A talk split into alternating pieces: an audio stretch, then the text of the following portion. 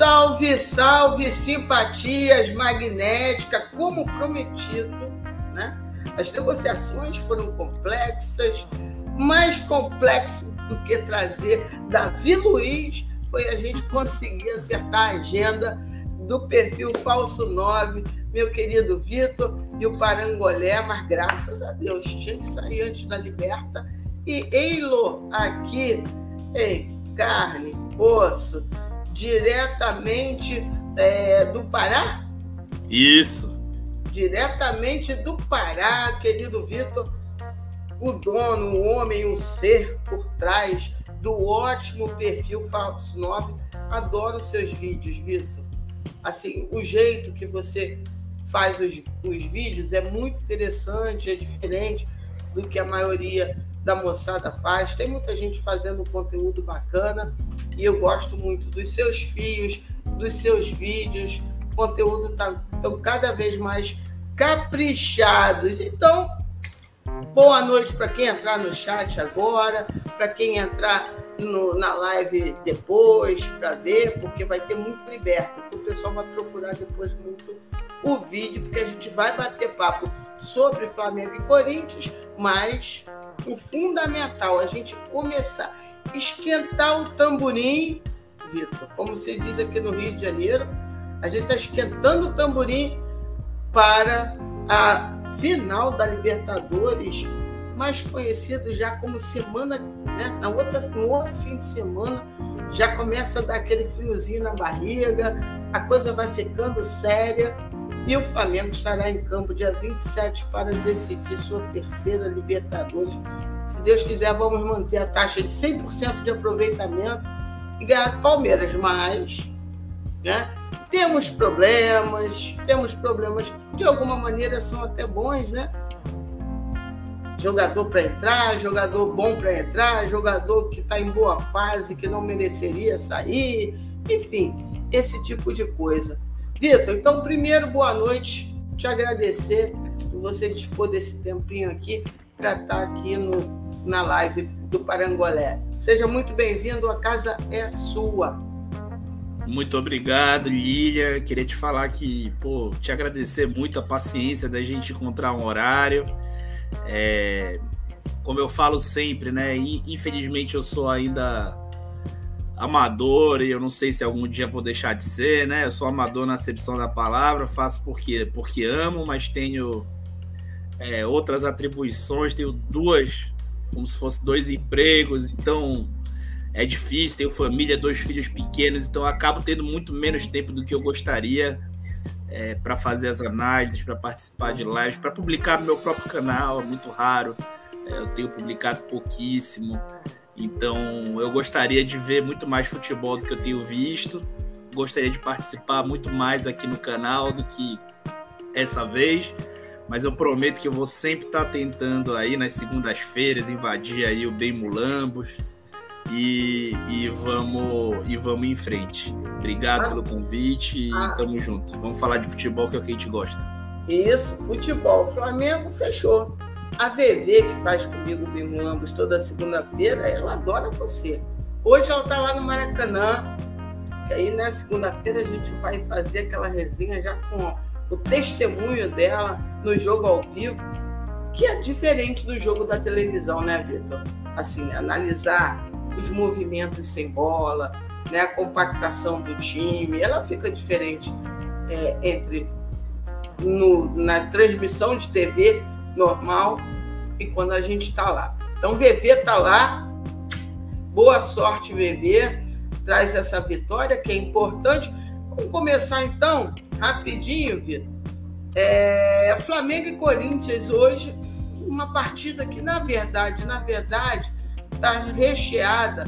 O grande, o grande interesse vai ser a festa, talvez, da arquibancada rubro-negra. Maracanã deve estar tá cheio, né?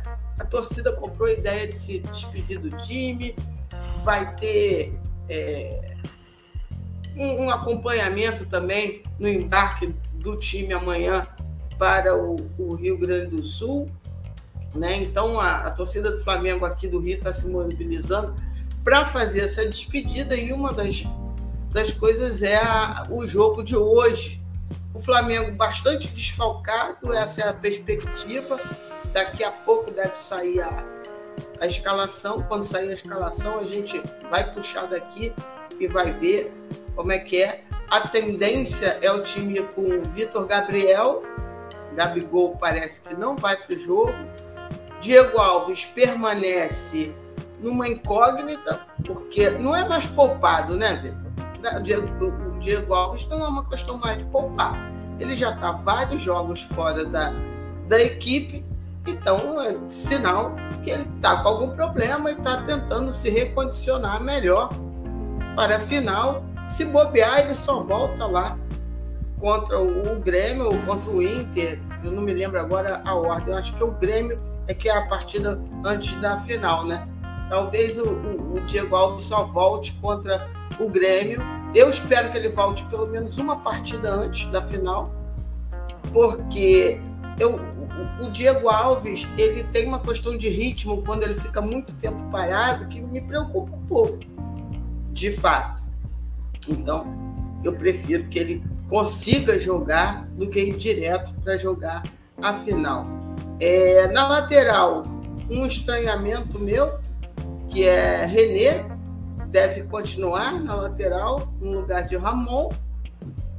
É, deve, né? Estou falando em termos de especulação geral do que eu li durante o dia de hoje. Daqui a pouquinho a gente confirma se é fato isso ou não. Como é que você vê, Vitor, esse jogo é, como preparação já para a final? Como é que você entende? Até em termos táticos, né?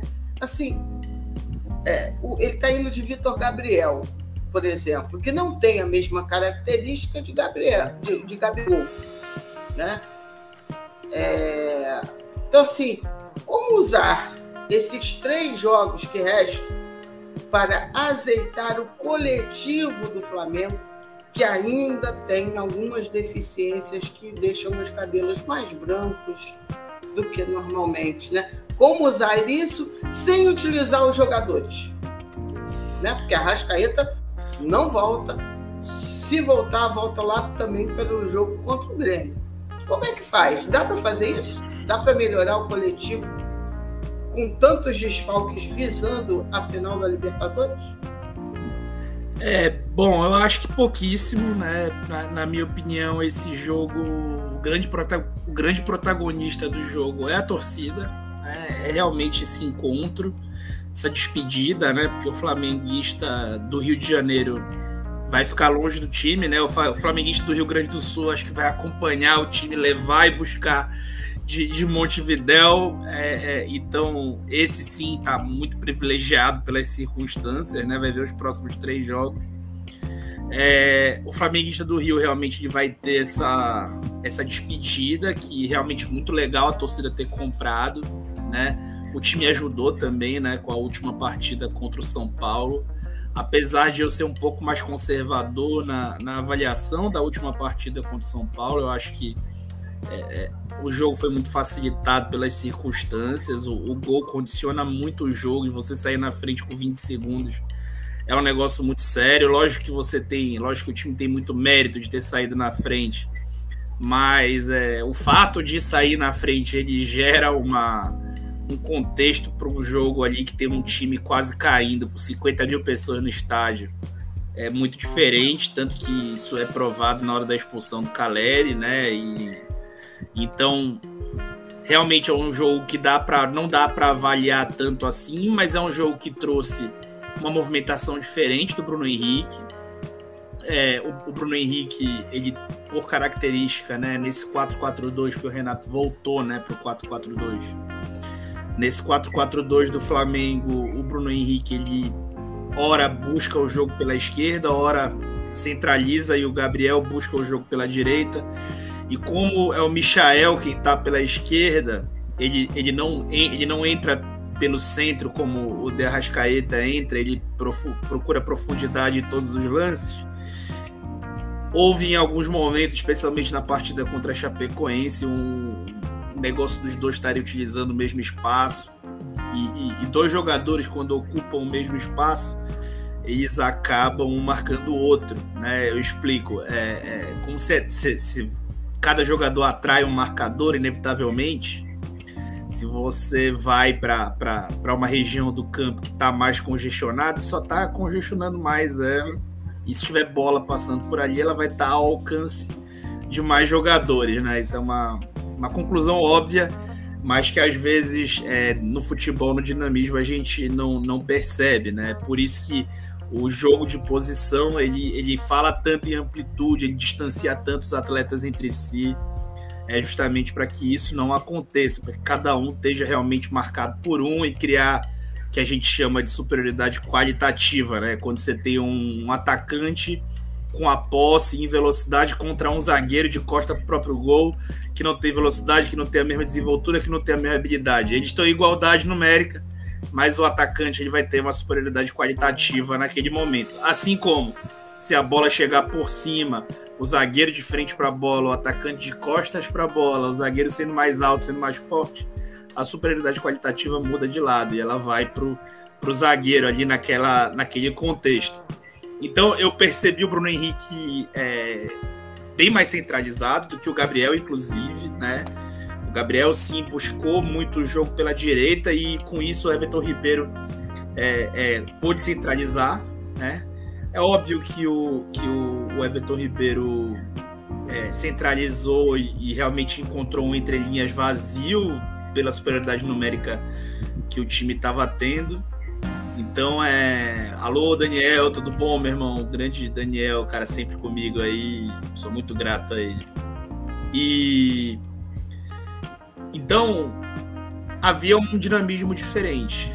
O que, para mim, corroboraria caso ele quisesse treinar essa dinâmica é, já para um time hipoteticamente sem Arrascaeta ou com a possibilidade de não ter o Arrascaeta, não seria o Vitor Gabriel que entraria hoje. Então eu estou surpreso, não imaginava.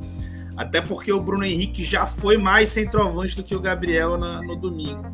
Então, eu esperava, eu esperava mais Bruno, Bruno Henrique por ali, talvez um Vitinho dividindo o ataque com ele, para tentar ali emular os mesmos movimentos, mas não é o que vai acontecer. Com relação ao Diego Alves, eu acho que tem que guardar numa redoma mesmo, guardar num, num colchão de, de espuma até o jogo, porque ele não tem substituto, né? O, o Hugo é um bom goleiro ali embaixo dos paus, mas é um é um garoto que está com o emocional ainda se recuperando, que tem tudo para ser um bom jogador, mas ainda não dá para confiar.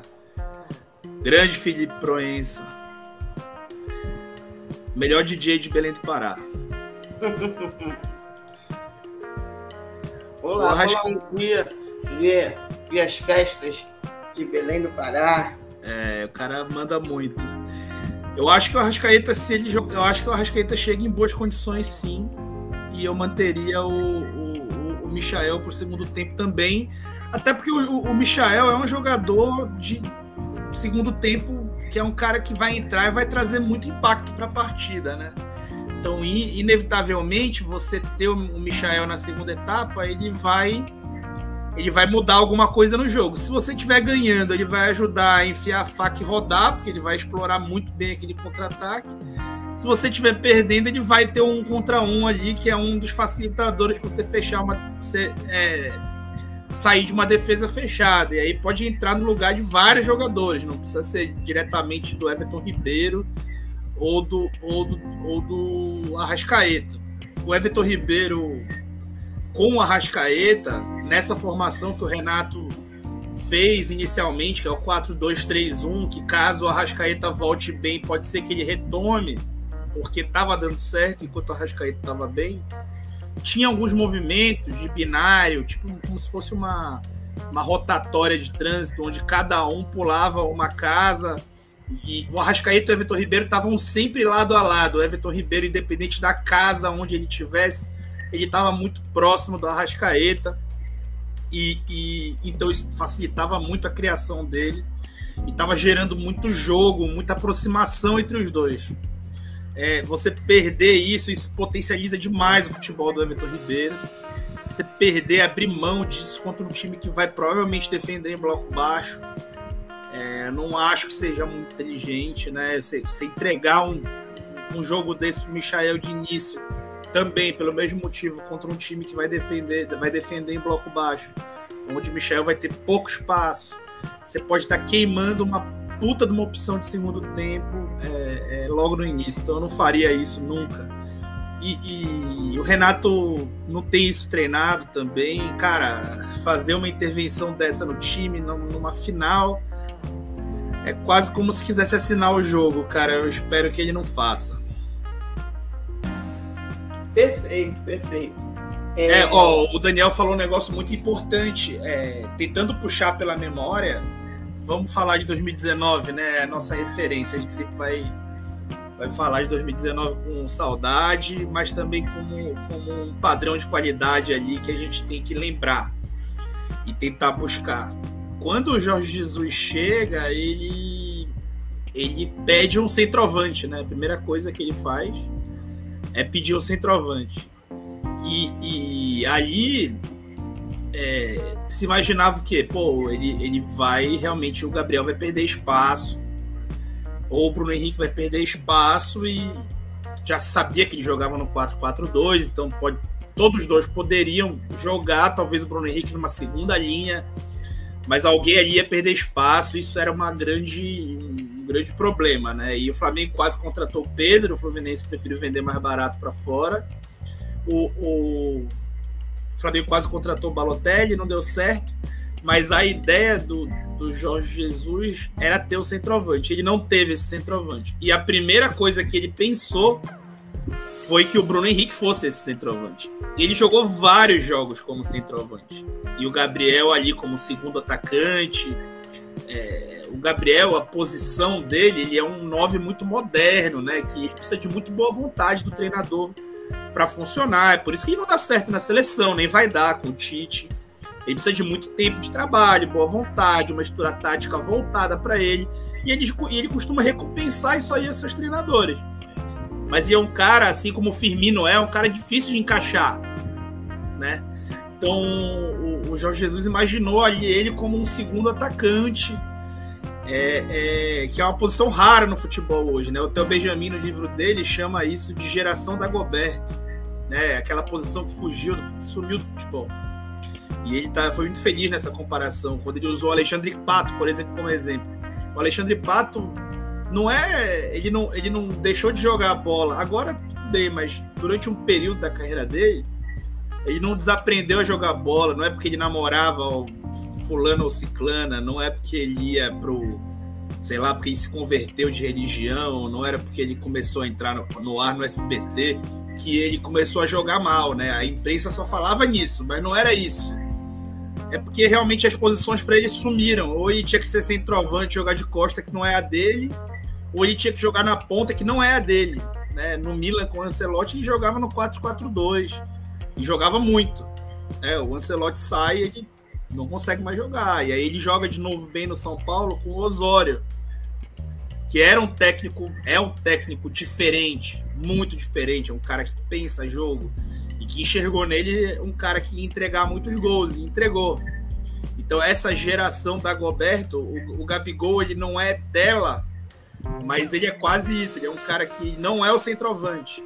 Ele é um atacante, um atacante de um 4-4-2. Quantos times no mundo jogam no 4-4-2? Pouquíssimos, né? E ali, durante muito tempo, no Jorge Jesus já pensava no Bruno Henrique como centroavante. E nesse último jogo contra o São Paulo, eu vi um pouco mais disso. Né? Eu vi um pouco do Bruno Henrique ali dando profundidade por dentro para não ocupar a mesma faixa do Michael, que também dava profundidade pela ponta. Né? E aí o Gabriel tentando construir um pouco mais pela direita, enquanto o Everton Ribeiro caía pelo centro. Né? Mas aí, como eu disse, teve muito espaço. Muito espaço. Mas o. o... Grande Douglas Fortunato. Sabe muito de futebol. Opa! Oh, já vou anotar aqui no meu caderninho para vir aqui, sabe como é que é, né? Eu sou o Bright do Parangolé, só contrato. É, Vitor, uma coisa que você falou aí, muita coisa interessante, é difícil até né, cara, além de tudo, fala muito bem, concatenadamente, além de escrever bem, fazer bons vídeos. Ele ao vivo também é muito interessante. Você falou várias coisas ali interessantes. O, o Gabriel, ele sofreu um pouco há um tempo atrás é, dessa coisa da torcida. E é uma luta, uma luta para a gente. É, eu não tenho a qualidade é, técnica de vocês tal, mas eu, eu conversei com muita gente, fazia de vez em quando as pessoas criticando muito o Gabriel, dizendo que ele estava jogando para o Tite, né? que ele estava saindo da área muito. Né? Isso é absurdo. É, pois é. E aí tentava falar, mostrar né, que não é assim. Que ele sempre saiu, que o Flamengo estava com outros encaixes e isso dificultava. O Gabriel sempre foi, como eu costumo dizer, assim, é, ele é o cara, ele é a inteligência pura do espaço, para mim. Né? Ali na pequena área, o Gabriel sabe a hora certa de entrar, a hora. Ele tem um aproveitamento de linha de impedimento que é um absurdo. Os caras pensam que ele está impedido, ele não está. Ele tem muita inteligência no espaço, nessa movimentação. Mas a turma cismou que ele estava jogando para a Europa, para o Tite, que estava saindo da área, porque ele queria agora sair da área. Ele cismou. Né? Então, assim, eu queria que você falasse um pouquinho, aproveitar você, o seu didatismo, e falasse um pouco dessa questão de um, de um Gabriel que estava tentando se adequar aos novos mecanismos do Flamengo. Né? Eu me lembro que eu fiz um, microfiozinho e você, no outro dia, fez um fio sensacional mostrando as rotações, o quanto isso impactava na questão do próprio Gabriel, né? a ausência do Arrascaeta, as novas movimentações. Então, eu queria que você falasse, aproveitar um pouquinho. Acho que o pessoal já deu uma diminuída nessa teoria, mas vale a pena falar sobre o que, como foi difícil o Flamengo, Renato, no caso, né, encontrar é porque ele, ele abandonou o Vitinho, né?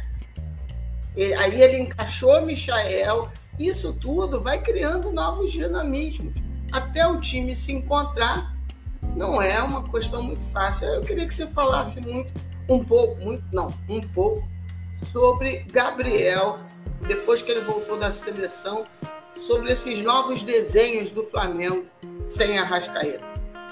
É, o, o, Gabriel, ele tá sofrendo, né? Agora melhorou né, a situação dele, mas ele tá sofrendo muito na mão de dois treinadores que não o priorizam, ou no caso do Renato, talvez não não soubesse a melhor forma de utilizar, né? Então, quando você tinha o Arrascaeta e o Bruno Henrique, lembrando que o Bruno Henrique ficou fora um tempão e foi o pico do Gabriel jogando mal. É, é, o Bruno Henrique e o Arrascaeta fora, você perde 50% do ataque. Aí você tem um criador, que é o Everton Ribeiro, que não pisa na área. E aí você começou a ter o Andrés Pereira de meia, né? Que é um cara que é um bom meia e, e a posição original dele é meia, eu sustento isso. Mas ele não é um meia que aprofunde, ele não é um meia que dá profundidade dentro da área, ele não faz movimentos de entrada em área, é muito raro. Ele não aparece como um centroavante, como o Arrascaeta faz muito bem, né? O Arrascaeta, se a gente lembrar, várias e várias vezes na época do Jorge Jesus, durante os jogos, o time abria o Gabriel de um lado, o Bruno Henrique do outro, o Arrascaeta jogava ali como se fosse um falso 9, mas na verdade com muita infiltração e movimento por dentro, como se fosse o falso 9 mesmo. Só que durante as partidas, então era pouco perceptível isso. É, o próprio Renier fazia muito esse movimento e por isso que ele era o reserva do Arrascaeta. Ele fazia muito esse movimento. Tem um jogo até que o Renier faz de cabeça no cruzamento do Gabriel pela direita, não lembro direito que esse era o Ceará, não lembro direito que era o adversário, que foi característico disso. É, então, o Gabriel ele, ele, ele, ele não dá amplitude, pro, não dá profundidade para o time, né? E já, você já não tinha o Bruno Henrique, que o Bruno Henrique dá altura e dá profundidade. Então, o que, que aconteceu? Na hora que o Gabriel saía da área, quem entrava, quem estava ali naquele binário na vez de entrar, boa, Daniel, contra o Fortaleza. Quem estava na área ali para entrar era o Michael. E o Michael tem meio metro de altura. Né? Então ele não ia entrar. E quem rotacionava era o Andreas para a esquerda e o Everton Ribeiro para o centro. O Andreas não tinha movimento de infiltração também. Ou seja, o time ficou completamente sem profundidade. Assim como a própria seleção brasileira, onde o Gabriel estava jogando antes de voltar para o Flamengo, que era um time que não tinha profundidade, que atuava no. atua, na minha opinião, quando o Neymar está em campo e não está o Matheus Cunha como ontem, num, numa espécie de 4-2-4-0, né? Você não tem um, um, um, falso 9, porque o Neymar não faz esse papel. O Jorge Jesus, o, o, Gabriel Jesus também não é, porque ele acaba dando amplitude pela esquerda no lugar do Paquetá para abrir espaço para infiltração do Neymar.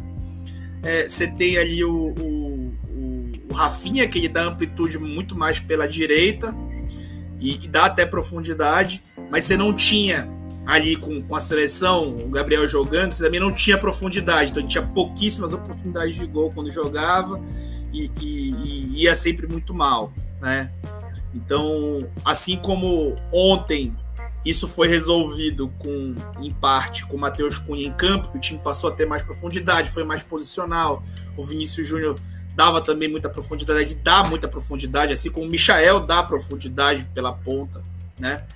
É, na época, e aí eu mostrei no meu vídeo, que tá, inclusive quem não viu ainda, olha no YouTube, eu fiz um vídeo comparando Pedro e Gabriel e mostrando em qual contexto um é melhor do que o outro, sugerindo, inclusive, que o Gabriel ficasse no banco enquanto Bruno Henrique e Arrascaeta não voltassem, porque o, o, Michael, as melhores partidas dele até então haviam sido junto ao Pedro, porque ele dá profundidade, o time fica mais posicional, o Pedro fica ali dando a, a profundidade, e então ele, ele dá um campo para o Michael ter um contra um o tempo todo, porque ele prende os zagueiros com o Gabriel saindo da área, os zagueiros acabavam, é, o Michael acabava tendo que entrar porque não tinha o Arrascaeta também para fazer a profundidade. Então, não sei se eu consegui explicar, eu pedi até uma prancheta pelo, pelo Mercado Livre para poder, quando eu participar das lives, poder demonstrar. Né? Então, a partir da próxima, eu já vou devo estar com a prancheta, é, porque fica carente assim de dar umas ideias quando eu estou só falando. Mas é basicamente isso o Gabriel ele não dá essa profundidade. E quando, quando você não tinha o Bruno Henrique especialmente, o time ficava completamente sem profundidade e o Gabriel não conseguia dar um chute no gol. Mas o movimento natural dele é de saída, sempre foi de saída, porque ele não é. consegue, ele não consegue é, é, ficar de costa para o zagueiro. E aí o Renato começa a corrigir isso no jogo contra o Atlético Mineiro quando ele coloca o Michael dando profundidade, o Bruno Henrique volta e fica fixo, e ele volta para o 4-4-2. E aí no 4-4-2 o Gabriel com mais um atacante junto com ele alterna essas funções e atua muito melhor. Mas aí volta o problema defensivo da transição, né? Que aí você não tem é, é, tanta organização defensiva quando perde a bola. O Andrés acaba tendo que saltar a primeira linha para poder marcar a saída de bola e o Arão fica tendo que cobrir uma área enorme, né? E lógico, Everton Ribeiro e Michael ajudam muito, né? E, e, isso foi sendo dificultado, o Atlético Paranense explorou muito isso no 4-4-2 atual é, do Flamengo. Esse é um problema antigo, não é um problema novo, não é problema do Renato. Isso existe, esse espaço está lá desde o Jorge Jesus. Teve muito também com o Rogério Senna. A diferença é que o time se propunha a defender com bola, a ficar muito tempo com a bola, a quebrar o ritmo dos jogos. E, e, e, esse Flamengo atual ainda não demonstrou essa vontade de fazer isso. Então acontece mais vezes no jogo, fica mais exposto. É uma questão de quantidade, mas que qualitativamente esse defeito sempre existiu, sempre existiu. Exatamente. Você falou uma frase aí que eu uso muito, assim, do, do Flamengo ser um time que tem algumas deficiências, lógico. Com o Jorge Jesus, eu acho que tinham dois fatores que também minimizavam um pouco, né, Vitor? Assim, o time jogava muito alto e dois zagueiros num vigor né, de momento, que era o Mari e o Rodrigo Caio, o, o, Felipe Luiz, e o nosso querido Rafinha. Então o time sabia fazer muito bem linha de impedimento, também facilitava essa da, na, na questão da, da transição defensiva, mas sempre teve ali. E uma das questões do Flamengo é ficar com a bola como uma forma de defesa. O, o mecanismo de perde-pressiona também é importante em função dessa dificuldade que se tem. Né? O Flamengo é um time que arrisca muito, né? que tem um perfil de escalação muito diferente dos, dos times do Brasil, já desde a época de Jorge Jesus. Né? Assim, quais times que jogavam como volante, jogadores com as características como Ilharão e, e Gerson. Né? Então é, é, é, era um desafio e o time conseguiu ter mais títulos que derrotas no, no sagrado ano de, de 2019.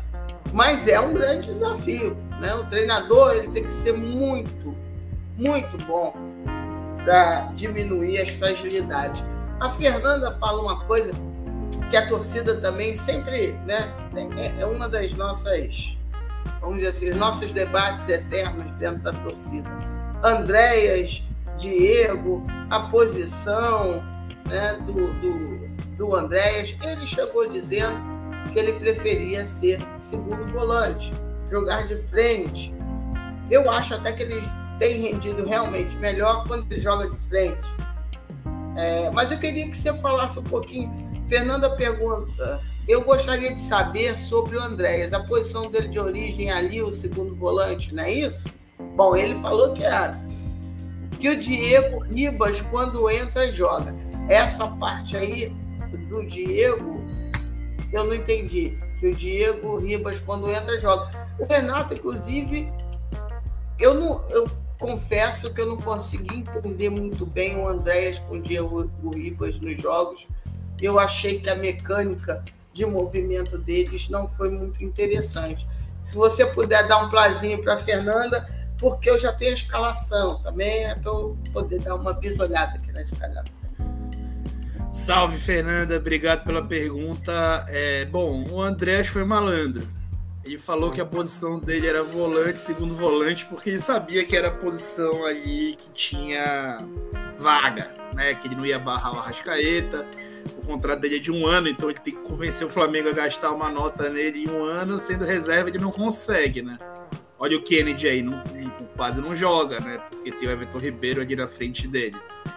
É, então, o, o Andrés Pereira, ele atuou assim no Manchester City, no Lazio, no último clube dele, de meia esquerda, né? Ele é meia, é lógico que ele pode jogar de volante, especialmente num futebol pouco intenso, né? Intensidade de jogo mesmo, de velocidade e de, e de energia gasta nos jogos. O futebol brasileiro, a Liga Brasileira é a liga com menor intensidade entre as principais.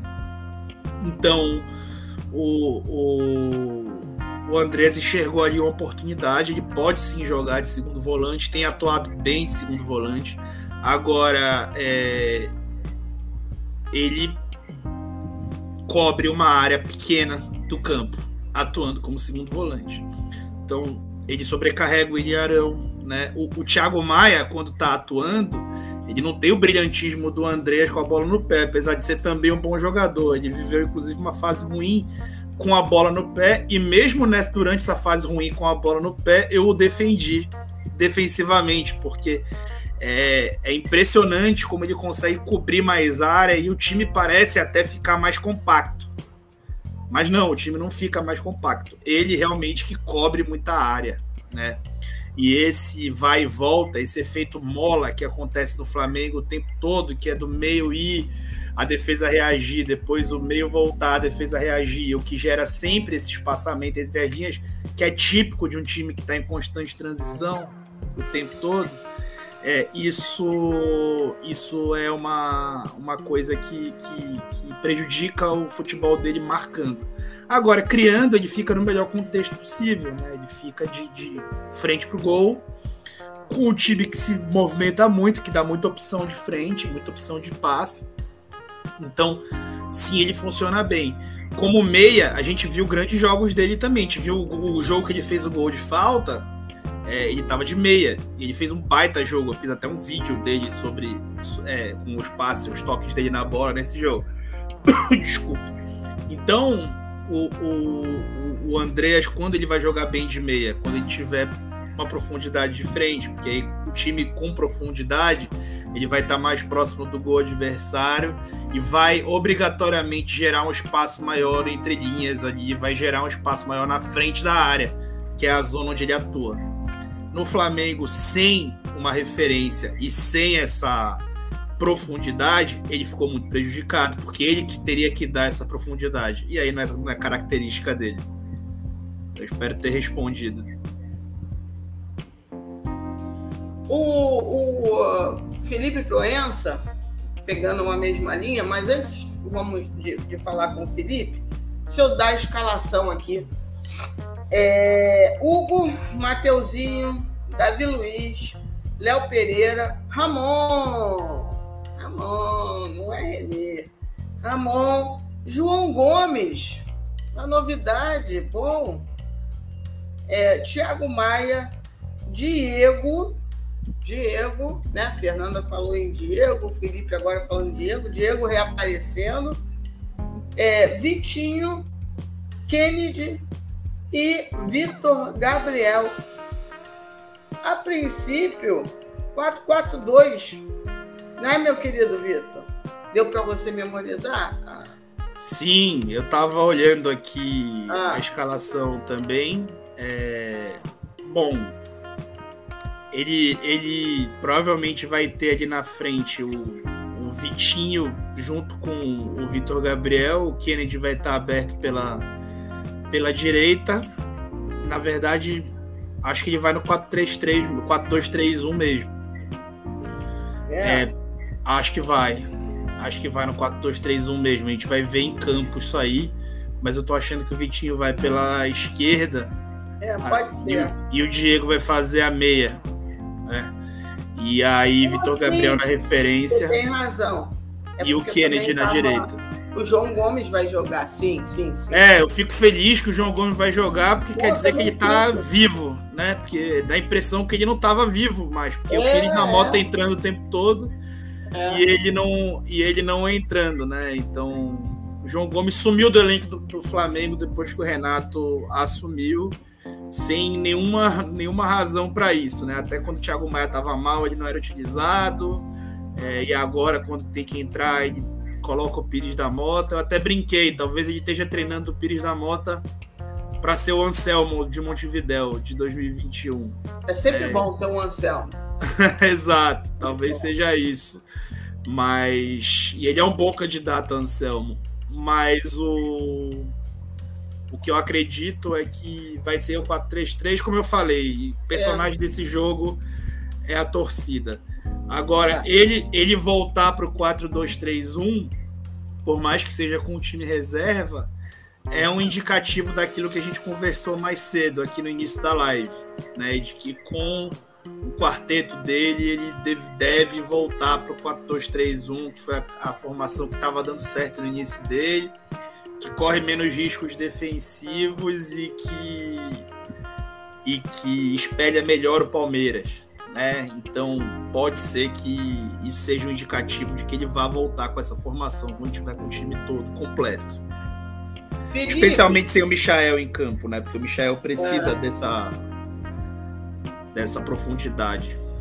Pedir para o Felipe esse Diego é experiência, né? Andréas é, Ju, é Juventude Talento. Com qual, dois, com qual dos dois começar o jogo? Felipe, qual o jogo que você está dizendo? O de hoje ou já da final? Ah, da final que ele está perguntando. É, é da, da, final, final? Com, com, certeza. Hum. E o que, que você faria? Eu já te digo, eu começaria com o Andréas a minha dúvida não seria nem essa, né? O Diego ele realmente ficaria para um contexto semelhante com ao de Lima ou um, caso de vitória para cadenciar o jogo, né? É, se eu fosse ter dúvida, e eu acho que eu a teria, era entre Andrés e Thiago Maia, porque Se você não conseguir é, cozinhar o jogo, vamos lembrar da primeira, primeira rodada do Campeonato Brasileiro desse ano, né? Como que o Flamengo fez para vencer o Palmeiras? Vamos lembrar no último jogo do ano passado entre Flamengo e Palmeiras, que foi o primeiro jogo do Inharão na zaga, do Diego de volante. Como que o Flamengo fazia para ganhar o Palmeiras na época do Ceni? Né? Ele reduzia drasticamente o, o ritmo do jogo, mantinha a cadência, 70% de posse de bola ou mais, e um time que não tinha pressa para atacar, um time que era proibido de contra-atacar. Né? E aí ele conseguia propor. Se o Flamengo for jogar assim, eu vou de Andreas. Se o Flamengo for fazer esse ataque direto, muito frequente com o Renato, bola longa, transição, que é o que eu acho que vai acontecer, eu iria de Thiago Maia, que é um cara Perfeito. capaz de cobrir uma área muito maior. Perfeito. Eu acho assim, é porque eu respondi em função do rapaz. Mas assim, se pegar todo mundo, fecho contigo sem dúvida nenhuma. É, sobre o João e a questão do Pires da Mota, eu vou até fazer uma pequena defesa, e eu não sou de. Não tenho sido de muitas defesas ao Renato, mas eu vou fazer uma minúscula defesa dessas duas partidas em que o, o, o Pires jogou alguns minutinhos. O cara já está muito tempo sem jogar, muito tempo sem jogar. Ele estava emprestado, logo que ele voltou, ele teve, se eu não me engano, Covid e teve uma contusão. Eu acho que dá o cara, depois de recuperado alguns minutinhos para tipo, tô vivo. Porque deve ser muito chato você não jogar, né? nem alguns minutos depois desse tempo todo sem jogo. Né? Então, né? mas o sumiço, isso não tem relação com uma espécie de sumiço que aconteceu com o João Gomes. Aí eu fecho com você. Mas uns minutinhos pro Pirizinho, coitado. Eu entendi porque o menino devia estar tá com saudade da, da bolinha, de jogar a peladinha dele. É, com o Gabriel em campo, o Corinthians entra com um a Aí você desvenda essa, esse, é, tá falando do Gabriel volante do, do, ah, Corinthians, do Corinthians, Que, é, que é o típico volante destruidor, né? Com pouca capacidade de criação e, e ele tem que proteger uma área enorme também. O, o, o Vini, o Vini do golzinho fechado fez uma análise muito legal que eu até retuitei é, sobre o Corinthians e esse entre linhas realmente é o ponto fraco do Corinthians, né? Que deve ser explorado pelo Vitinho hoje. É, que é realmente essa zona muito grande que fica entre o meio e a defesa e só para o Gabriel cobrir, né? Vários jogos o, o Silvinho, inclusive, abriu mão do Gabriel para loucura da Marília Ruiz, que reclamava todas as horas no, no, no, no Twitter de time jogar sem volante. Mas é, é isso. Você tem razão. A construção, o Gabriel não, não, participa. Na marcação, coitado, dá até pena que tá sobrecarregado. Eu lembro do. Me lembra até o Coelar nos tempos de Carpediani, que, que, que simplesmente tinha que defender pelo time todo. Né? Então me lembra um pouco disso. Avestruz Filmes completa. Com relação à final, Abel vai congestionar tudo tem que ter amplitude, Michael é indispensável. É interessante, Vitor, que o pessoal fala, pô, tá, o Abel tá com tempo para pensar pra caramba, de, de colocar armadilhas tal. Quando, na verdade, na verdade, não tem nenhum, não, não é necessário pensar muito né, no modelo de jogo. Porque basicamente é um modelo, eu imagino que ele vai propor um modelo muito assemelhado ao que ele fez em relação ao Atlético Mineiro. Eu acho que vai ser muito próximo aquilo. É, ele não tem Gabriel Barbosa. Gabriel Barbosa, não. É, esqueci o nome do lateral. Ele não tem Marcos Rocha, tem lateral direito para o jogo, né? Pois é, não tem o Marcos Rocha, tá entre o, o menino e o Mike, né? Pelo que eu vi nos últimos jogos do Palmeiras. Que estão voltando de lesão os dois também, né? Isso aí. Então, assim, tem, e é justamente aonde o Flamengo tem o seu arsenal mais pesado, né? Então, assim, eu, eu não, não, consigo ver assim, o que, que o Abel pode tirar de tão diferente. Como é que você vê isso? Tem muitas armadilhas a serem pensadas em relação a esse jogo. O Flamengo está mais ou menos na cara o que, que vai fazer. E eu acho que o Abel também. O Palmeiras está mais ou menos na cara a proposta, que é muito aí tá. que o Avestruz Filmes falou, né? Tá, tá, muito na cara o prognóstico do jogo, né? É até muito fácil fazer esse, esse pré-jogo, né? É, eu, eu fiz um pré-jogo dois meses atrás de Flamengo e Palmeiras no meu canal de YouTube que se eu só tirar ele e postar de novo, é, vai gerar mais engajamento e, e vai estar tá tudo certo.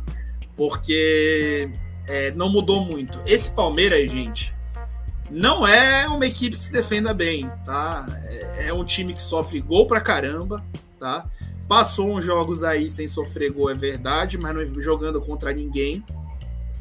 É, é um time que agora, pela primeira vez, o Abel Ferreira flerta com a escalação de Gustavo Scarpa, junto com Rafael Veiga, o que é uma obviedade que eu defendo o ano todo. O Gustavo Scarpa, quando é sacado do time, era só o melhor jogador do brasileiro, do líder do brasileiro, então líder do brasileiro que era o Palmeiras, mas ele. Isso é, foi uma doidice, né? Da, da mesma forma como o pro Abel Braga é, o Bruno Henrique não podia jogar com o Arrascaeta, pro Abel Ferreira, o Rafael Veiga não pode jogar com o Scarpa. E agora, às vésperas da final, ele tá voltando atrás dessa convicção.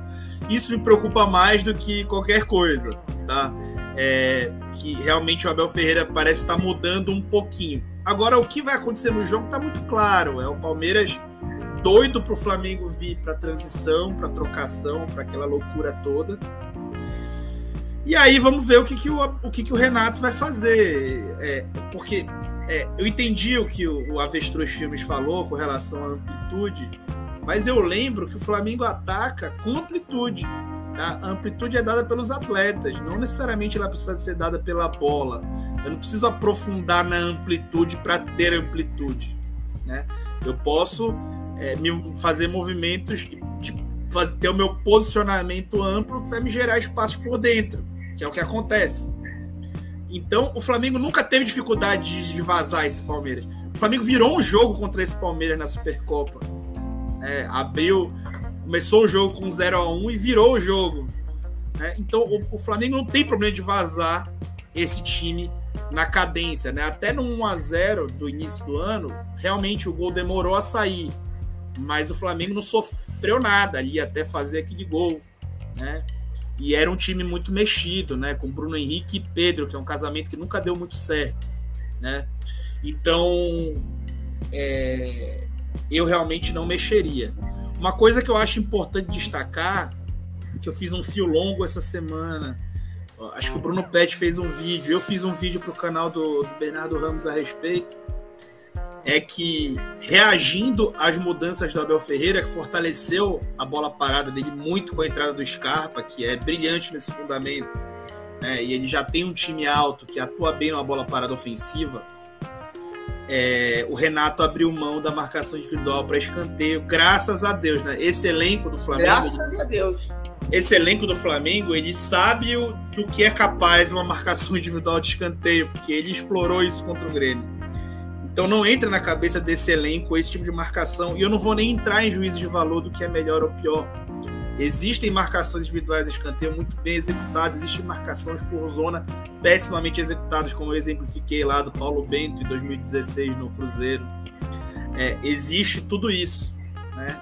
Então agora ele está fazendo uma marcação por zona com escudeiros, né, que são jogadores destacados para frear a corrida em velocidade dos melhores cabeceadores. Vamos dizer que Gustavo Gomes, numa marcação por zona, sairia correndo da meia-lua até o. Da meia-lua, não, da, da meia-lua da, da área até a marca do pênalti para cabecear, ele vai ter resistência para correr, porque vai ter gente parada na frente dele, tentando ev evitar essa projeção, que ele chegue com uma impulsão maior do que ele tem e que ele atinja a bola com muita velocidade. Né? E aí depois passem lá para entender as mudanças. Mas foi basicamente basicamente essas as mudanças, o que é realmente para o rubro-negro ficar otimista. Ele tem aberto mão de, de, de, de convicções, né, para não estragar a festa. É basicamente o que eu tenho é, enxergado. Ele já sabe que provavelmente não vai ficar. É, ele tem as digitais dele muito claras ali na eliminação para o Atlético Paranaense e na, e na própria perda do título brasileiro. Então acho que ele não quer estragar a festa. E, e, e gente, esse, essa final de Libertadores ela representa muito mais do que uma final de Libertadores, né? E se eu falo assim para quem é próximo, lógico que eu não vou escrever isso no perfil, porque o perfil teoricamente não é de um torcedor, né? Mas aqui Vitor falando, é... o que acontece é que esse título pode determinar como no futuro vão, vão, vão ser tratadas as duas equipes. Lembrando que antes do Jorge Jesus chegar, o time campeão da década até aí era Palmeiras. E, e jogando esse mesmo tipo de futebol, que é um futebol pragmático, é, de resultados e, e, que não enche os olhos de ninguém assim em termos estéticos, né? Mas se o Palmeiras ganha essa Libertadores e nesse período ele fica com duas e o Flamengo com uma e ganham em cima do Flamengo, é, vai ter gente, especialmente imprensa paulista aí, não vai faltar gente para falar isso. Vai ah, ter gente, vai ter gente falando que o time dessa época aí foi o Palmeiras. Sim. E que o Palmeiras geração Abel Ferreira é maior do que o Palmeiras geração Jorge Jesus. É, a, a, e, e, nós, né? Nós não. A torcida de Twitter, especialmente, que é, praticamente se o, o, cara só joga bem se ele estiver pontuando bem no SofaScore, se fizer muito ponto no Cartola. É, o cara só é ídolo se tiver ganho título e essas coisas todas que a gente escuta por aí. Se botar é. a bola debaixo do braço, que é uma coisa que eu não consigo entender também né? É... A, a, própria Fernanda, é, quero saber do nosso fera aí, fera mesmo. Se a R7 atualmente está fora de sua posição, porque também a, a, agora virou o, o Everton Ribeiro virou a bola da vez, né? Virou o emprestável da vez por uma parcela. Eu sempre gosto de falar isso, né? pra, para a torcida do Flamengo.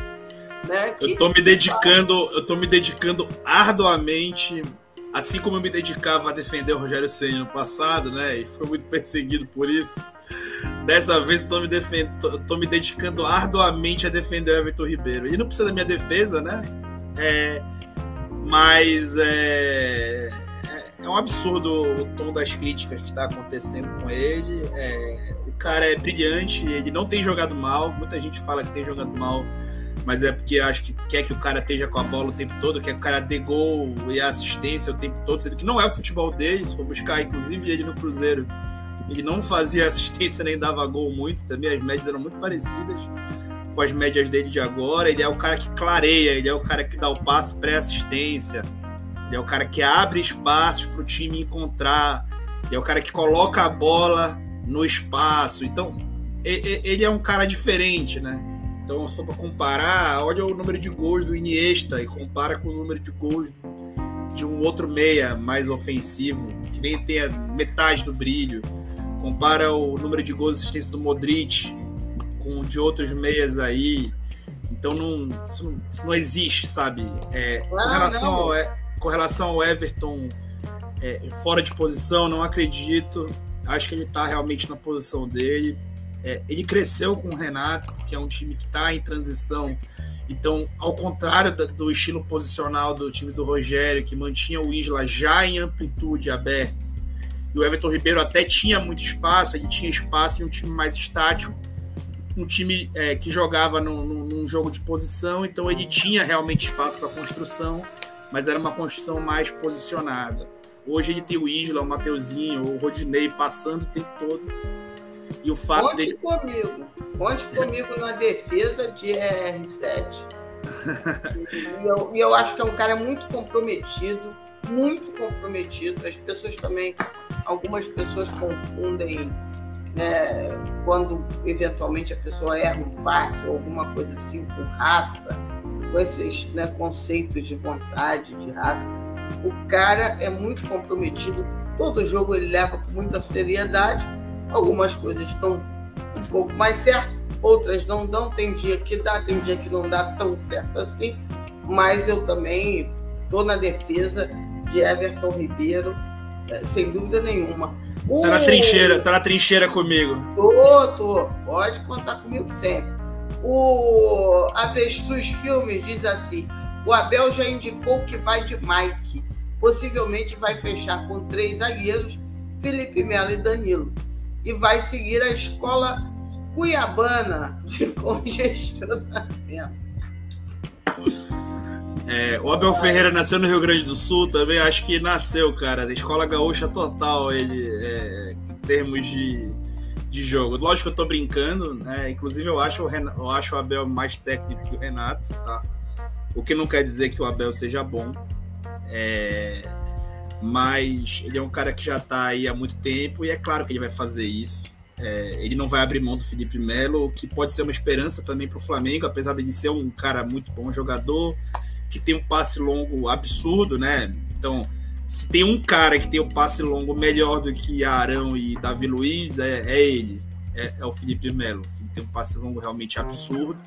O Everton também tem, então, se o Flamengo quiser subir muito as linhas, ele vai ser punido por esses dois é, lançando bola aí pro, pro, pro Dudu, provavelmente, ou pro Rony, né, que deve jogar. Então, é isso. É, como o Palmeiras vai jogar, tá muito claro. Né? A dúvida realmente é como o Flamengo vai pro jogo. Também acho. Se o Flamengo vai para trocação, que tem diminuído é verdade, mas ainda está presente. A gente vê isso, vide os jogos contra o Atlético Paranaense, jogo contra o Atlético Mineiro, um pouco menos, mas também. Se for para trocação, vai correr um risco enorme tá, de perder. Olha, se, eu se for cadenciar, é, a, o resultado é mais seguro. E nós estamos falando de futebol, né? Pode perder cadenciando, pode ganhar na trocação, pode tudo isso. Eu acho, Vitor, que o jogo de, de contra o Corinthians não é que ele seja um espelho, porque não tem nada a ver. Contra desculpa, Lília, desculpa, Lília. Não, desculpa, Lília, rapidinho. Fernanda, pelo amor de Deus, eu não achei que você estava criticando, não, tá? Eu, eu acabei dando uma resposta para turma mala do Twitter, mas o, a turma mala que eu digo, a ala mala do Twitter que tá demais em cima da Vitor Ribeiro, passando muito tom, parece que nem é ídolo. Né? Eu vou contar uma passagem rápida sobre isso. Foi o dia que eu entendi o porquê da tanta briga e arquibancada. Tá? 23 de dezembro de 2000, 23 de novembro de, de 2019, né? Eu tava em um estádio por aí. E aí, na hora que o melhor em campo daquela partida, eleito pela Comembol, é Vitor Ribeiro, tá com a bola na direita, metade do segundo tempo. Ele tenta passar ali pelo, pelo Montiel e perde a bola. Né? E aí um cara atrás de mim grita: Isso é uma merda! Eu sempre falei, isso é uma merda, isso não joga nada. E aí eu olhei pro cara, o cara me olhou, o que é? Aí puta merda, tava todo muito indignado. E, putz, ali eu vi o que é ingratidão, porque ele, na minha opinião, era o grande craque daquele time. Né? É, e tem até Felipe Luiz falando isso, tem muita gente falando isso, se puxar a entrevista daquela época. Né? Sim. Ele era o cara que fazia o time atacar os espaços, que gerava espaço, que gerava o passe pré-assistência. Ele era talvez o cara mais importante, tanto que ele vai no sacrifício quase a temporada inteira né? Ele tem um problema ali no dedo contra o Emelec e vai jogando no sacrifício, aí segue no sacrifício. Quando acaba a temporada, o Jorge Jesus fala: Não, eu preciso parar um pouco o Everton Ribeiro. Porque ele jogou no sacrifício por baixo uns três meses. E mesmo no sacrifício, sem conseguir imprimir força em chute, sem conseguir imprimir. Nossa, São Paulo quase faz o segundo agora, perdeu um gol inacreditável. É... Sem conseguir imprimir, imprimir força ali limitadíssima nas arrancadas, com um, pé que, um dedo do pé quebrado, gente. Ele fez o que ele fez em 2019. E aí houve essa na arquibancada. Mas depois ele mostrou. Então, é, enfim, ninguém agrada todo mundo, né? E, Não, e... mas é isso que você falou. Você falou muito bem. Existe um exagero em certas coisas que é complicado todo jogador é criticável, todo técnico é criticável, qualquer pessoa é criticável, né? A partir do momento que você emite uma opinião, que você entra num jogo, o bom debate é, flui, sem problema nenhum. Mas o, o tom é, é, é, em muitos momentos, para algumas pessoas, é algo que também eu não consigo encontrar razão de ser. E o que falam às vezes sobre. Eu leio cada coisa em relação a, a Everton Ripia, a, já, Felipe Luiz, eu já li ex-lateral em atividade. Então, assim, tem cada coisa que às vezes, né, fica complicado. Mas vamos deixar eles para lá e vamos seguir no nosso carro. É... Vamos lá. Sim. Bom, então, o que, que acontece, Vitor? É, eu acho que o Flamengo, eu estava falando do jogo contra o São Paulo que, que acontece? O Flamengo, você falou de contexto logo no, no início da, da live, a gente estava falando um pouco sobre o jogo Flamengo e São Paulo, né? O Flamengo buscou aquele contexto, né? Porque é aquilo que a gente está falando. O contexto ele não apareceu do nada. O Flamengo começou o jogo marcando alto, marcando forte, né? E teve a felicidade de, em 20 segundos, é, conseguir fazer o gol. É difícil acontecer isso em 20 segundos? Muito raro, obviamente, né? É muito raro um time estar. Tá, é difícil o time estar tá com, em 10 minutos conseguir dois gols e uma expulsão. Ok. Mas o time do Flamengo, em termos de contexto, quando ele sai na frente, ele se sente muito mais confortável. Óbvio, qualquer time, né? Mas esse de Renato Gaúcho, até pela essa característica da trocação, o sair na frente para ele é uma questão que interfere bastante no ritmo do jogo. Então, acho que o Flamengo vai tentar, de alguma maneira, no início do jogo, também fazer uma marcação alta, também perturbar a saída de bola é, do Palmeiras. E aí entra aquilo que você falou, com, com o Felipe Luiz, Felipe Luiz aí. O Felipe Melo, eles têm uma bola longa qualificada, é, pode vir com, com o Scarpa e o Veiga, e enfim. Mas eu acho que o Flamengo vai se arriscar logo no início do jogo a tentar, de alguma maneira, partir para a pressão, partir para tentar fazer, abrir o placar. Porque isso para o Flamengo é da, da, da, da liga demais nesse time da trocação, no time do caos, né? Assim, do jogo caótico de Renato e seus Blue Caps. Mas eu acho que vai sair para marcar alto, vai ser o Palmeiras no início. Não, pois é. Qual vai ser o antídoto disso, né? O Paroípa vai ser muito importante, né? O Tosh vai ser muito importante porque eu acho que os dois vão tentar pensar é, muito parecido nesse sentido. Porque o primeiro gol vai ser é, sempre importante. No peso do, dos analistas de futebol, né, Vitor? Tem essa coisa, o cara que faz sempre gol que abre o placar. Nos analistas tem isso de, de ao ver a carreira, né? É diferente o cara que sempre faz o quinto gol, o terceiro gol, do cara que abre o placar, do cara que faz o gol da virada. Enfim, porque é um, é um gol muito condicionante numa final, né?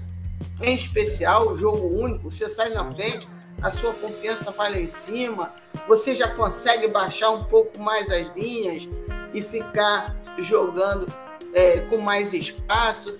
Como é que você vai ver essa o Toys é que vai decidir quem vai para cima primeiro? É, o Flamengo, na minha opinião, ao contrário da lógica até de jogos como esse, ele tem que controlar mais esses, esses minutos iniciais. Né? É, esse, esses minutos iniciais, o Palmeiras vai tentar trazer o Flamengo para a trocação. E o Flamengo não precisa muito para querer ir para essa trocação. É, então, ele vai realmente abrir espaço, porque ele vai subir marcação, e aí se o Flamengo optar por contra-ataque direto, pode até fazer um gol, mas é, é, pode transformar o jogo nessa dinâmica, né? Então acho que a melhor hora de quebrar esse ritmo é, o horário, é, é essa hora inicial. E aí, quebrando o ritmo, o Palmeiras desce, porque o Palmeiras, é, é, a defesa alta do Palmeiras funciona em temporização, não perde pressiona. Depois de 5, 10 segundos, ela desce ali para bloco médio baixo e, e, não, não e dificilmente vai subir para ficar marcando em bloco alto o jogo todo. Isso não vai acontecer. Né? Ou muito tempo, isso não vai acontecer. Então, eu cozinharia o jogo no início, especialmente. Até depois, se quiser abrir um pouco mais, abre, mas no início eu cozinharia.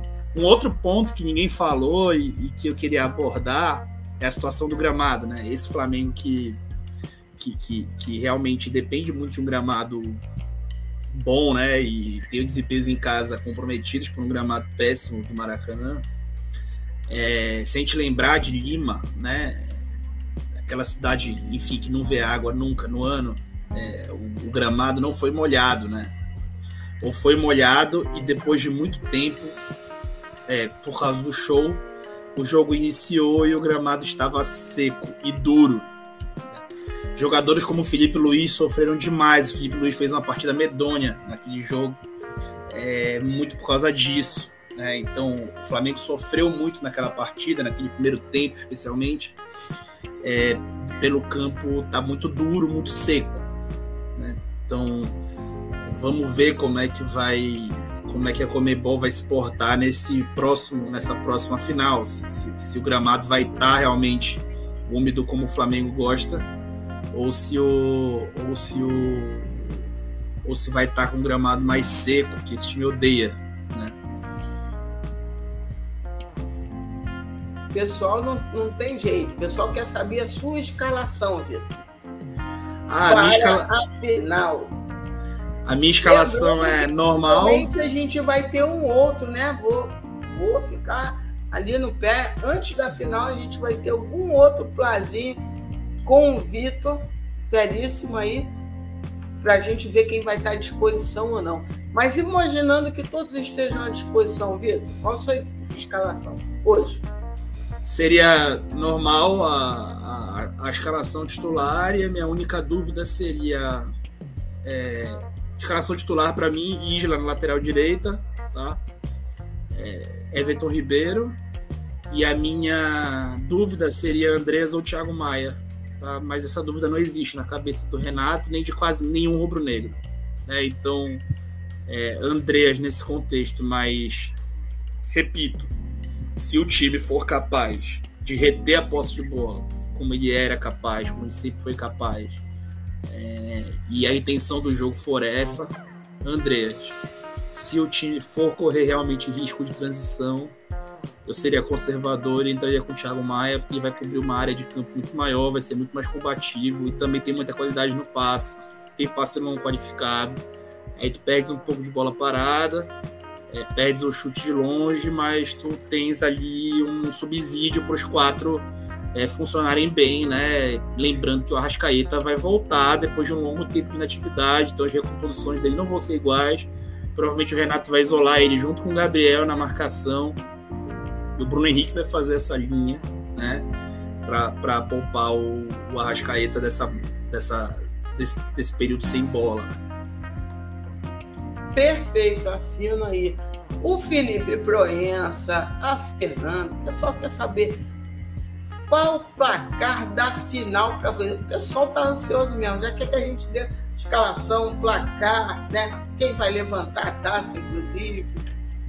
Felipe, olha só, eu acho que o Flamengo vai ganhar de 3 a 1 a final. Já bota aí. E hoje também vai ganhar. Só que eu acho que hoje vai ser 2 a 1 Incrível, né? Tô achando que hoje vai ser mais apertado que a final. Final 3 a 1 hoje 2 a 1 Vitor, e para você, a final? Bom, o Flamengo ganha, tá? Na final, é, da minha opinião, né? Na, na minha vontade, especialmente. É um jogo duro, apertado aí. Imagino que 2 a 1 Perfeito, perfeito. Ou até 1 a 0 1 a 0 Olha, 1 a 0 é um troço sofrido, né? Um a ah, não vai. É, eu não imagino que vai ser fácil, tá? Pode até ser, né? Pode até ser.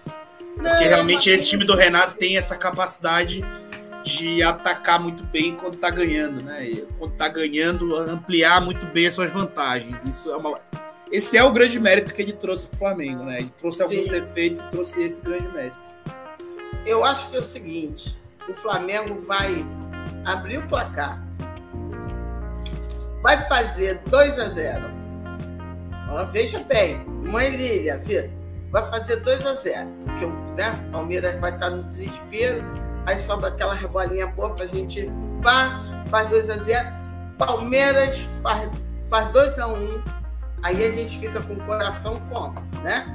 Acelerado, beat acelerado o pessoal lá na briga, tal, para empatar o jogo. Michaelzinho já está em campo e fecha o placar de 3 a 1 aos 43, porque é um número gostoso para nossa história. Então, aos 43 do segundo tempo, a gente faz 3 a 1 aos 47, o jogo acaba.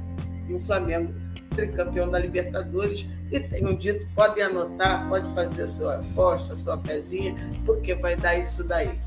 Né? Gostou, e do roteiro? Olha só, gente, daqui a pouquinho então já é o jogo. Hoje foi o primeiro a pronto, foi o esquenta. O Vitor já falou que vai participar do Bem Mulambos, qualquer segunda dessa.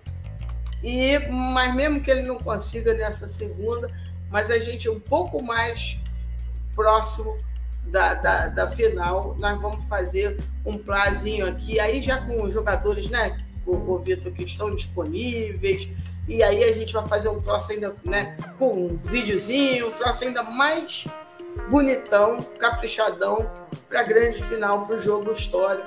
Vamos acertar a agendinha aí, se Deus quiser vai dar tudo certo.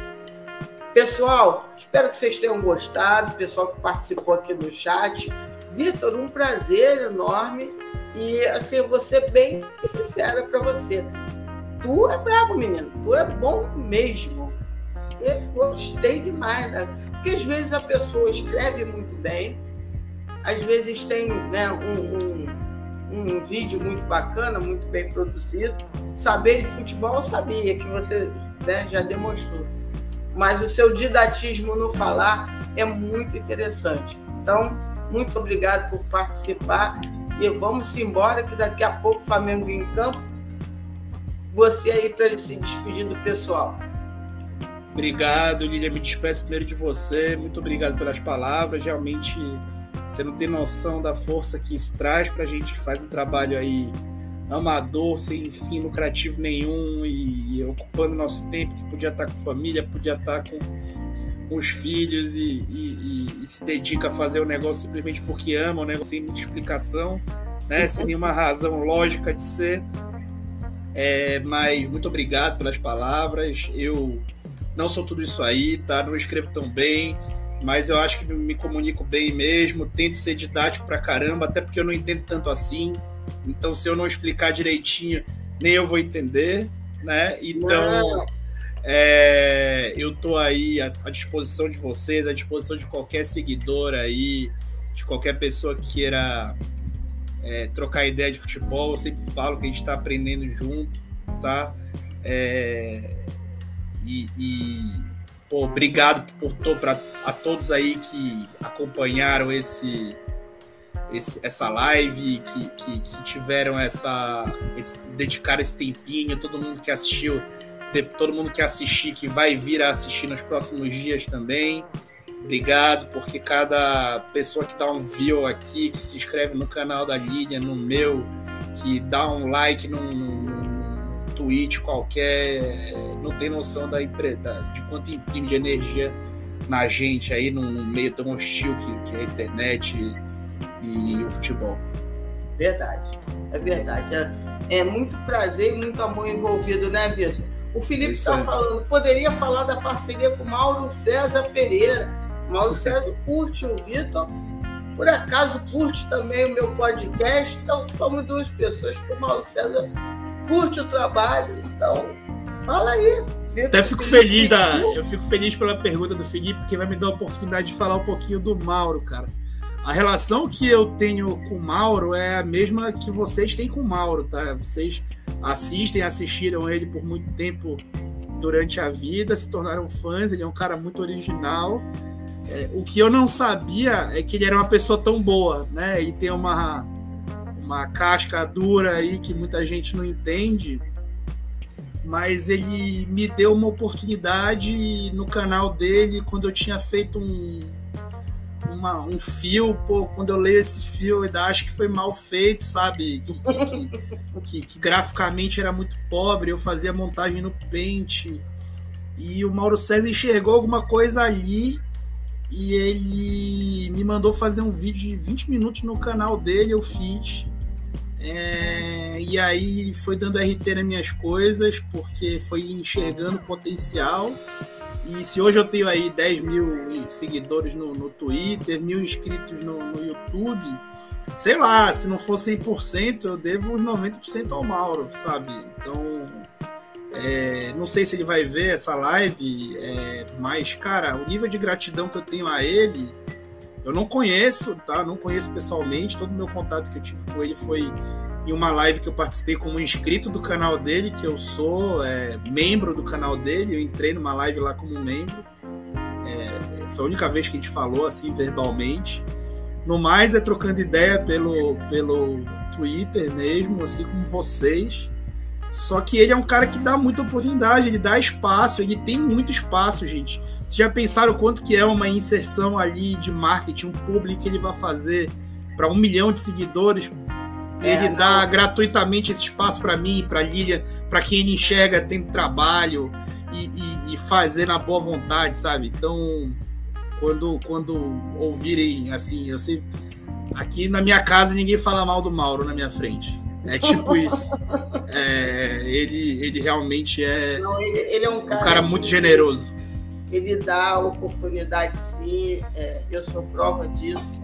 E ele teve muito bom gosto, muita sapiência ao te dar a oportunidade que você tem talento, né? E, e é importante, né? Porque vamos combinar, tem muita gente ruim aí com microfones e com né, verificados da vida. Porra! Ontem à noite a gente estava batendo em um, né, Lídia? Não é? Nós, nós dois estávamos batendo em um aí. É. E, pô, tem pois curso é, de analista, analista pela CBF, Globo e todos os diplomas formais do mundo e.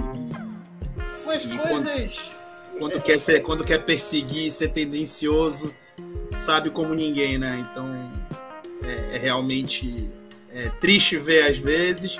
E eu acho que isso me motiva, sabe? Deve motivar você também. Isso motiva a gente que faz uma coisa de coração porque ama e de graça. A, a, pô, se algum dia a gente conseguir viver disso, que maravilha vai ser a nossa vida, né? Então, eu acho que essa galera perdeu um pouco do amor pelo que faz ou nunca teve. Eu, eu digo o seguinte, Vitor: a gente já está ganhando, né? Se melhorar, melhor ainda. Mas a gente já está ganhando. Porque a gente faz o que gosta, sem amarras, sem ter que agradar A, B, C ou D. Né? A gente faz aquilo que a gente acredita. Né? Ontem, né? ontem a gente né, teve aquela, aquela conversinha com aquele nosso amigo. Uma bobagem, né? Uma bobagem. Enfim, mas a pessoa fica irritadiça. Deixa para lá, não tem problema não. O importante é que tem pessoas aqui prontas para dialogarem. Então, assim, eu fico muito feliz. Né? Indiquei o, o, o, seu perfil há muito tempo, desde o primeiro que eu acompanhei. Fico feliz. O, o Theo, fui abandonada por Theo, Vitor. Né? Todos nós fomos. Pois é, ele tá lá no Bragantino. Ai, eu morro de saudade de Telzinho. Você é outro puta cara. Ele, o Theo, até contando uma inconfidência aqui rápida antes que o jogo comece, né? É, o Theo me viu uma vez é, claramente desequilibrado, porque na época eu defendia muito o Rogério Ceni. Não é porque eu defendia o Rogério, gente, é porque eu enxergava trabalho ali. Eu acho que o tempo mostrou que eu tinha alguma razão no que eu estava falando. E o Theo enxergou aquilo, foi no meu direct também, nunca vi o Theo na vida, nunca falamos nada. E prestou solidariedade, me fez palavras de apoio, palavras de carinho, sabe? O Theo é um cara que eu li o livro dele, gente. Ele é um cara que é muito maior do que o que a gente enxerga, sabe? Ele é um cara que conseguiu mobilizar gente pra caramba para doar para ele poder se qualificar. Então ele é um outro nível assim de profissional e de pessoa. Se algum dia eu chegar a 50% do que é o Theo, tá ótimo, tá maravilhoso. Né? Olha, então... o Theo é uma das pessoas mais educadas, mais gentis que eu tive o prazer de conhecer nessa rede. Né? Assim, um doce, um doce de gente, uma cuca ótima, um cara, uma educação, uma fineza. É, saber de, de, que ele fez isso com você só aumenta a minha admiração por Theo. Qualquer dia desse a gente faz uma live especial sobre o Rogério Senna. Aí a gente vai, né? Eu, eu não tinha mais paciência para Rogério Senna, não. Só que eu não queria, eu vou confessar, eu não queria o Renato. Mas também não tinha ah, ele tem defeitos, ele tem defeitos. Tem eu muitos defeitos. Mais paciência, não. Mas só para descontrair no final. Mas saber dessas passagens do Theo com você não é surpresa, porque é Theo Benjamin. Então, toda luz, toda saúde para menino Theo. E um, uma nova estrela, né? entre outras tantas, Bruno Pet, também outro doce de pessoa, um, um cara sensacional que de vez em quando está trocando ideia comigo. Então, para essa, essa fornada né, de analistas do Twitter, rubro-negros, Vitor é rubro-negro de Belém do Pará. Beijo para o pessoal de Belém, né? Dessa nação rubro-negra espalhada pelo Brasil inteiro. Vitão, vamos lá, vamos para o nosso jogo do Mengão e até a próxima que vai rolar. Muito obrigado, meu querido, de verdade. Muito honrado. Obrigado você, obrigado você, Lilia, e tamo junto. Sempre vou entrar aí, sempre que puder vou entrar. Pode contar comigo. Beleza, querido. Tchau, tchau. Tchau, pessoal. Até o próximo. Segunda-feira tem bem mulambos. Nove e meia.